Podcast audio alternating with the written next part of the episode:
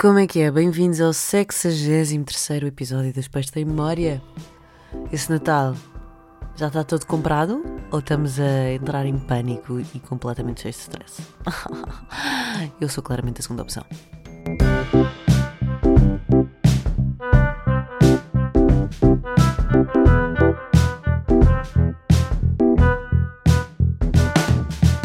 Como é que é? Primeiro tenho de vos pedir desculpa, antes de tudo, antes de mais. Porque hum, hoje é quarta-feira e só estou a gravar hoje, não avisei, a miúda não diz nada, não diz que vai lançar mais tarde, se vai lançar sequer. Mas a verdade é que ontem eu olhei para o meu dia e pensei: oh meu Deus, eu não me apercebi que tinha um dia tão caótico. Então escolhi para boa saúde mental e também para um bom episódio, não, não gravar o episódio ontem. Portanto, peço desculpa. De qualquer das maneiras, vou já ultrapassar esta fase, porque estou aqui e estou a gravar episódio. Quero agradecer porque a linha de cerâmica está toda vendida. Sobra uma peça, e eu percebo, porque também acho que não é a peça mais gira todas. Falta uma peça, mas de resto foi tudo, tudo vendido. E é mesmo fixe saber que uh, um bocadinho daquilo que eu tive a fazer nos últimos dois meses, com muito amor, uh, já tem casa e vai, vai ser utilizado. Tipo, eu peguei nada e de repente há uma pessoa qualquer que eu não conheço, um de vocês, que estava chá dentro de uma caneca que eu fiz. E depois também tem muita graça, porque eu acho que uh, houve alguém que comprou que nem. Eu acho que nem sequer é português. E portanto vai estar a beber chá de uma caneca que. Hum, e claramente não ouve o podcast, mas, mas nem sabe o que é que perde. Nem sabe o que é que perde deste belíssimo podcast. E gostei muito, gostei muito das fotografias. Um, acho que ficaram mesmo muito, muito fixe. Portanto, a Marta, a, a fotógrafa, uh, foi incrível ela percebeu exatamente, perfeitamente aquilo que, que eu queria. E hum, já agora deixa-me dizer qual é, é a página do Instagram da Marta: martafernandes.ph de fotografia. Uh, e, e as pequenas mobílias que faziam parte daquela casa eram mobílias da minha mãe, quando a minha mãe uh, era miúda, quando brincava. E eu acho que não vou ser esta pessoa, infelizmente, mas gostava muito de ser para um dia mais tarde os meus filhos tirarem, fazerem uma sessão fotográfica com os meus brinquedos, mas a minha mãe tinha isto guardado, muito bem guardado na arrecadação. Eu disse, mãe, tens por acaso aquela cozinha, aquelas mesinhas, aquelas mobílias de brincar que tu tinhas quando, era, quando éramos miúdas? E a minha mãe disse, sim, sim, eu acho que tenho, acho que guardei isso. E foi, guardou, encontrou, eu tirei a fotografia e já devolvi, que era para não, não destruir.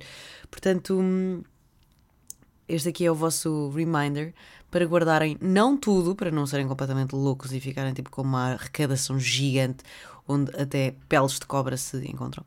Não vale a pena. Uh, mas umas boas unidades de brinquedos para mais tarde os vossos filhos brincarem. Eu acho fixe. Bem, uh, presentes de Natal. Estamos. Estamos indo ou não? Se calhar eu posso tentar ajudar aqui nos presentes de Natal se não fazem ideia o que é que vão oferecer ao vosso primo, ao vosso irmão ou aos vossos sogros, eu não faço ideia. Um, vou dar aqui algumas ideias que, que já ofereci no passado e acho que podem ajudar. Este episódio vai ser muito natalício, vai ser coisas muito ao calhas porque eu vou-vos dizer a verdade. Eu estou de ressaca.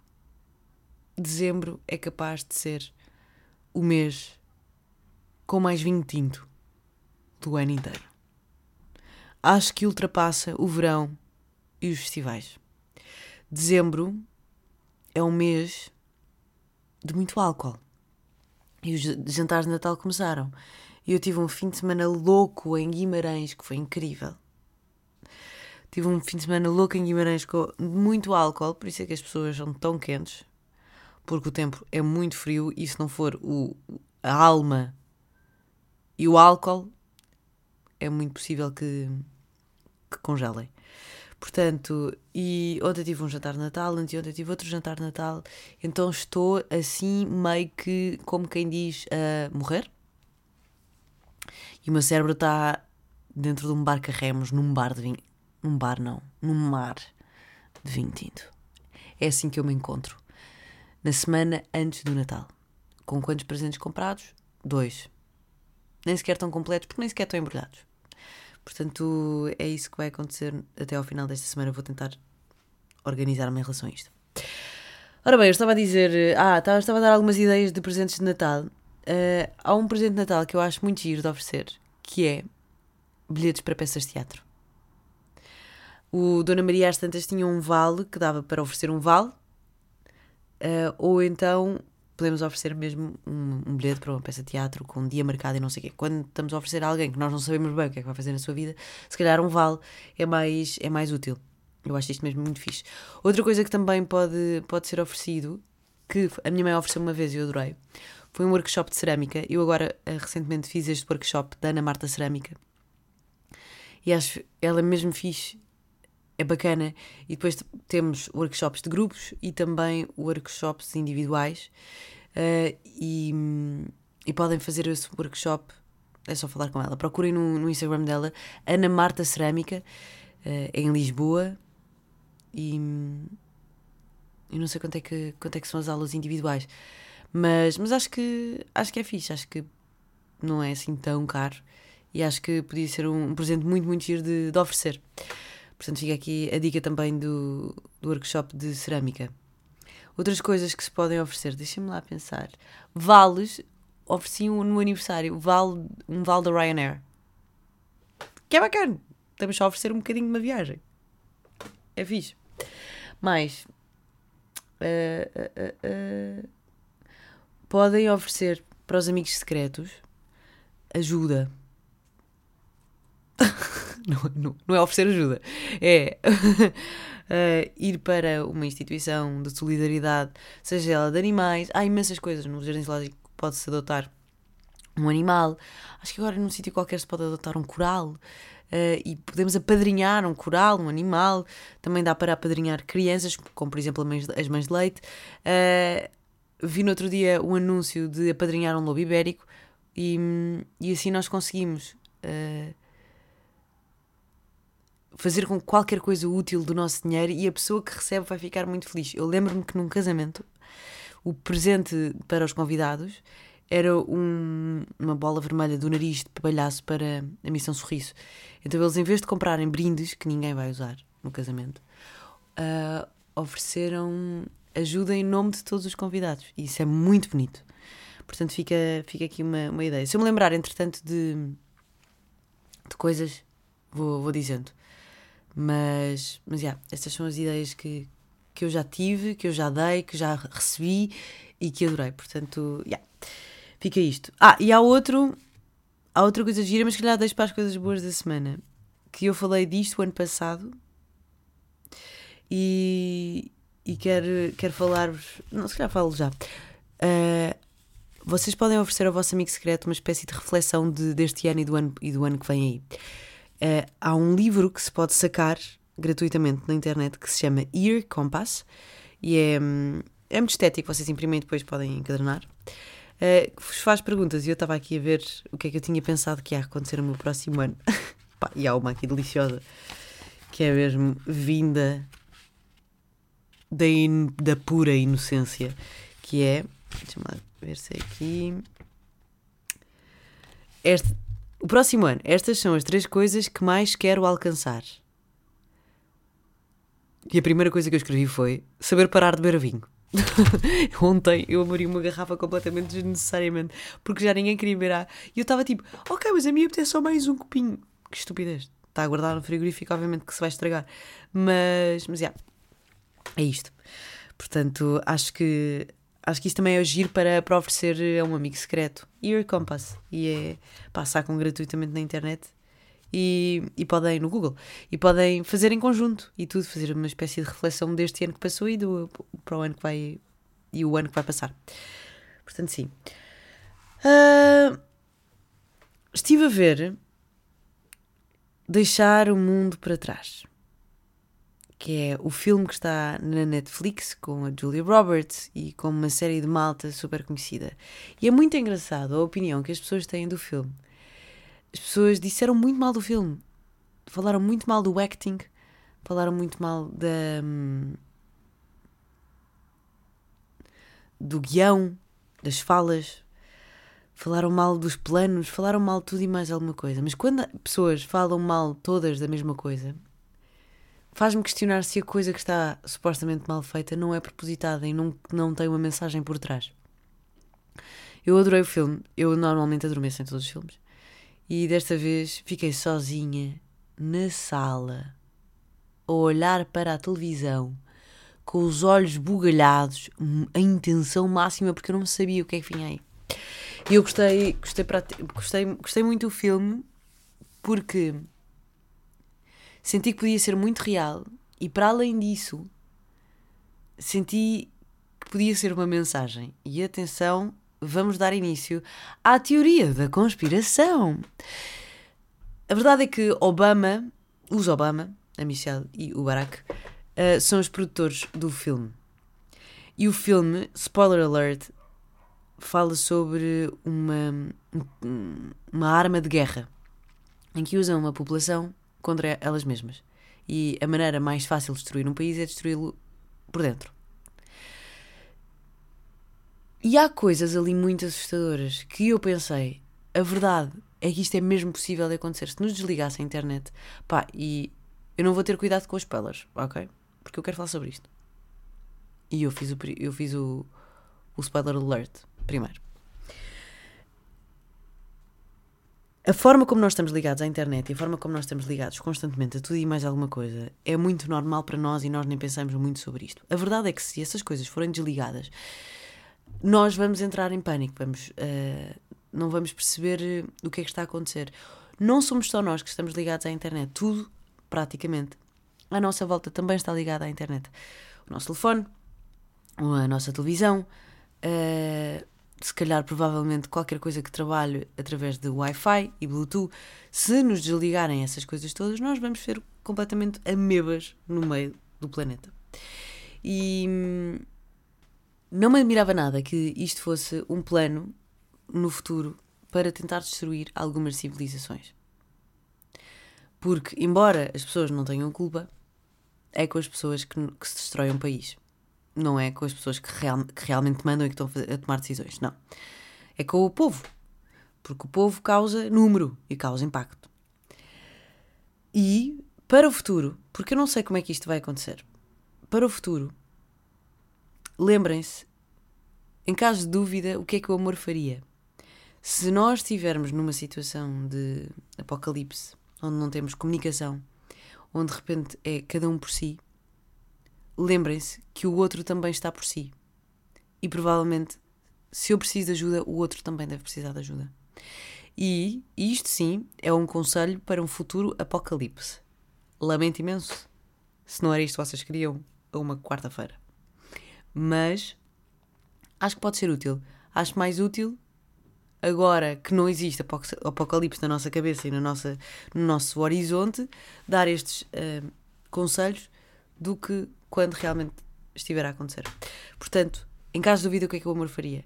Se nós nos responsabilizarmos por nós e pelos outros e, e fizermos questão de garantir o bem-estar nosso, dos nossos e dos outros, o apocalipse não vai ser assim tão apocalíptico. Digo eu. Não sei. Mas podemos começar já isso em vida normal do que em vez de, de, começarmos só quando, quando o apocalipse começar.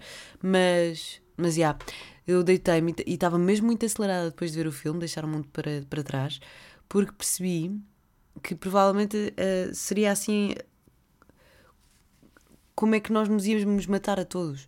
E senti que foi um aviso. Isto é uma previsão, parece, obviamente, teoria da conspiração, mas parece um aviso. Parece um aviso de atenção, pode haver este plano. Portanto, estejam atentos, protejam-se e, acima de tudo, respeitem-se uns aos outros. Tipo, não, não ouçam o que os outros têm, tenham, uh, têm a dizer, em vez de partirmos já de uma ideia pré-concebida.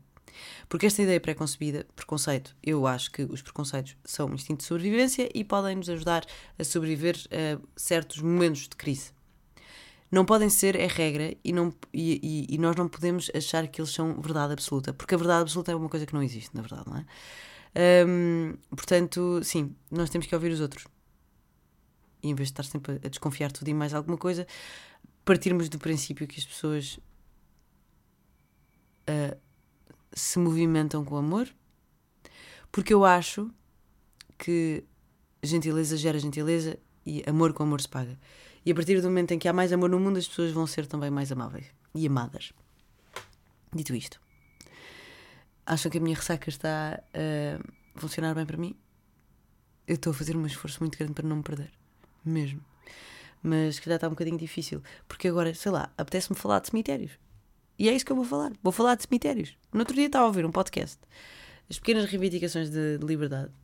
E estavam a falar com. Acho que era o Nelson. Nelson quê? Nelson.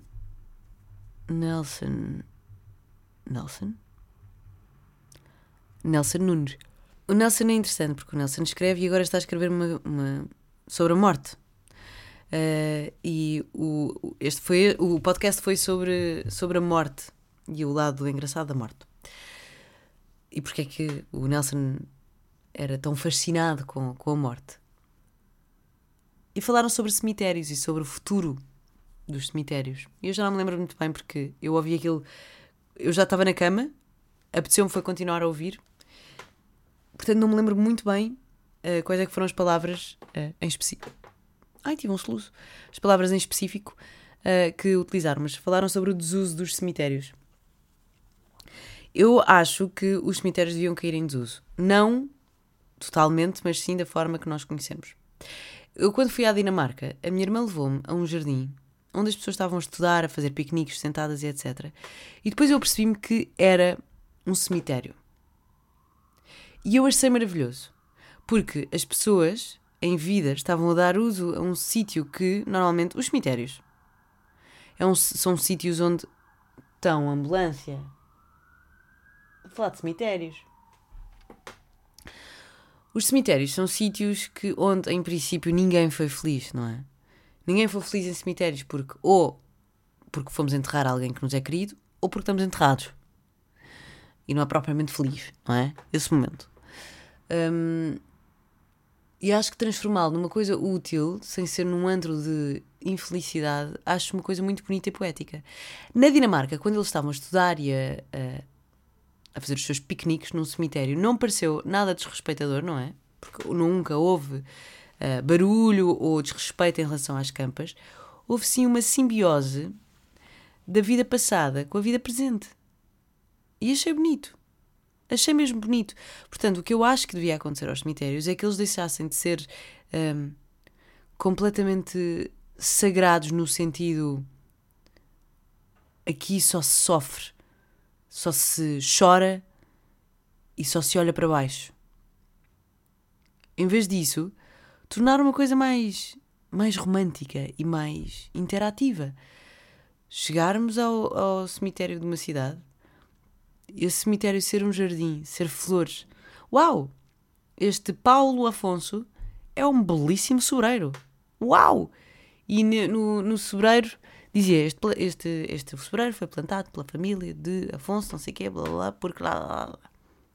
Acho que era divertido, acho que era bonito e acho que era uma maneira de nós conseguirmos contribuir de uma maneira positiva para, para a Terra e muito poética. E assim, mesmo que nós deixássemos de, de existir, a planta o, e a árvore passarão a existir para o resto da vida. E é uma, é uma maneira de, de ser imortal, não é?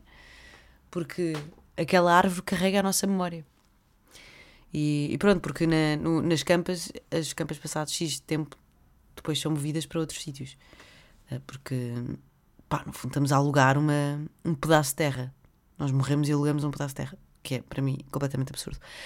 Mas, mas sim, acho que os cemitérios deviam cair em desuso e deviam adaptar-se a estes novos tempos.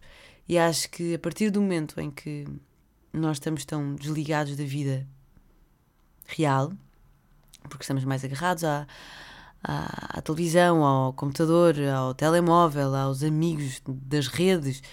Ontem estava a jantar uh, e estava tudo agarrado ao telefone, às tantas. Porque, e, e, é uma coisa que eu evito mesmo fazer, tipo, agarra, estar agarrado ao telefone quando estou à mesa com alguém ou quando estou com alguém. Uh, e, e ontem isso estava a acontecer. E é bonito e acho que é necessário nós estamos a desligarmos da vida real, mas é bonito adaptarmos a.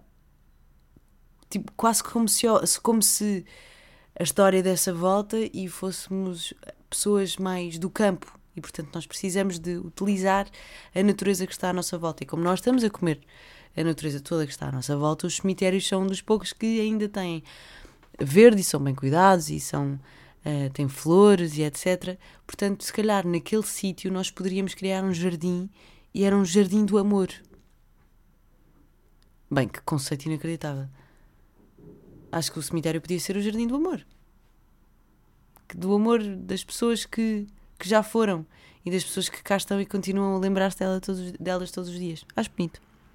Portanto, fica aqui uma, uma dica para os senhores que decidem os cemitérios. Ora, se calhar é isso que eu vou fazer. Se calhar vou abrir um cemitério e vou construir lá um jardim. Não é? Que bela ideia que eu tive. Meu Deus, se eu devia ter dito num podcast, não. Mas pronto, também olha, se a ideia não for concretizada por mim, que seja concretizada por, por outra pessoa. Quais é que são os planos para 2024, os vossos? Eu tenho um que é passar a ler antes de ir dormir. Porque antes de ir dormir é a minha hora de TikTok e não quero, porque eu fico agarrada àquilo durante muito tempo e não me, não me, não me acrescenta. E estou com alguma. Eh, eu, eu li imenso em transportes e leio imenso de férias. Em casa eu não tenho espaço na minha cabeça para ler. Uh, espaço físico, temporal e, e também pessoal, emocional, nem sei. Portanto, eu acho que a partir de 2024 o meu telemóvel não vai ser utilizado na minha cama e eu vou ler mais. Se é um objetivo que eu vou tentar cumprir, sim. Se vai acontecer, não sei. Também tinha desejado para 2024 saber parar de beber vinho. Acontece que, não, que isso não aconteceu. Portanto, calculo que, que, também seja um bocadinho mais difícil do que aquilo que eu estou a fazer parecer. Mas, mas é, é o que é. O que é que vocês vão fazer na passagem de ano? Gostam de sair de Lisboa? Lisboa, ou da vossa casa? Gostam de sair, gostam de sair do vosso sítio? Eu não gosto muito de sair de, de, da minha cidade, até porque o meu pai e o meu tio fazem anos dia 31 e eu tenho que ir almoçar com eles. E dia 1 de janeiro gosto mesmo de estar no meu sofá a aproveitar o primeiro dia do ano em paz, com o maior silêncio de sempre lá fora. É agradável. Bem, eu vou embrulhar presentes de Natal, vou passear a minha cadela, vou almoçar vou entregar algumas encomendas e falamos no próximo, na próxima terça-feira. Na próxima terça-feira, eu provavelmente não vou conseguir gravar na terça-feira porque é dia 26 e hum, eu vou sair dia 25 porque eu sou essa pessoa que sai no dia 25. Portanto, encontramos-nos provavelmente dia 27 de dezembro, quarta-feira, para falar sobre o Natal e para desejar uns últimos bons dias de 2023. Estamos a entrar em 2024. Parece ontem que entramos em 2020. De repente passaram quatro anos desde o início da pandemia. E a vida parece que não mudou nada, mas mudou para caraças. Portanto, sim. Ah, coisas boas da semana. Vi o, o solo do Dave Chappelle, The Closer, e adorei. Ele é muito bom. Ele conseguiu. Uh, explicar para Totós o que é o humor. E eu também preciso às vezes dessa explicação, porque eu às vezes também fico muito ofendida. Eu uh, não quero ser uma pessoa ofendida que tem medo de, de, falar e do politicamente correto e etc. Blá blá blá. Portanto, eu aconselho-vos a verem The Closer, Dave Chappelle. Vejam também, se ainda não viram, Deixar o Mundo para, para Trás. Tenho estado a ouvir no Spotify Christmas Classics, a playlist. Como é que se chama a playlist? É logo a primeira, eu acho. Uh, uh, uh, Christmas Classics, exatamente. Artistas de forma particular. Começou o podcast, de maneiras que é assim que é sobre hum, história. e eu gosto muito. Aconselho-vos a ouvir. Acho que, tem, acho que tem, tem muita graça e é sempre bom saber um bocadinho mais sobre o nosso país, história portuguesa. E hum, dito isto, bem, desejem-me sorte. Tenho tanta coisa para fazer. E o meu cérebro continua de braçadeiras dentro de um barril de vinho tinto. Ainda tenho um programa de rádio para fazer. E hoje, ah, pois é, hoje vou para o balé. E é aula aberta. E a minha mãe e a minha irmã vão ver a minha aula aberta. Portanto, se eu não tenho completamente 5 anos e ando no primeiro ano, sim, tenho e sou. Agora sim, beijinhos. Vou-vos deixar no link do, da descrição o Year Compass para vocês fazerem download e preencherem e oferecerem a quem quiserem. E, e pronto. Beijinhos. Bom Natal. E até para a semana. Tchau.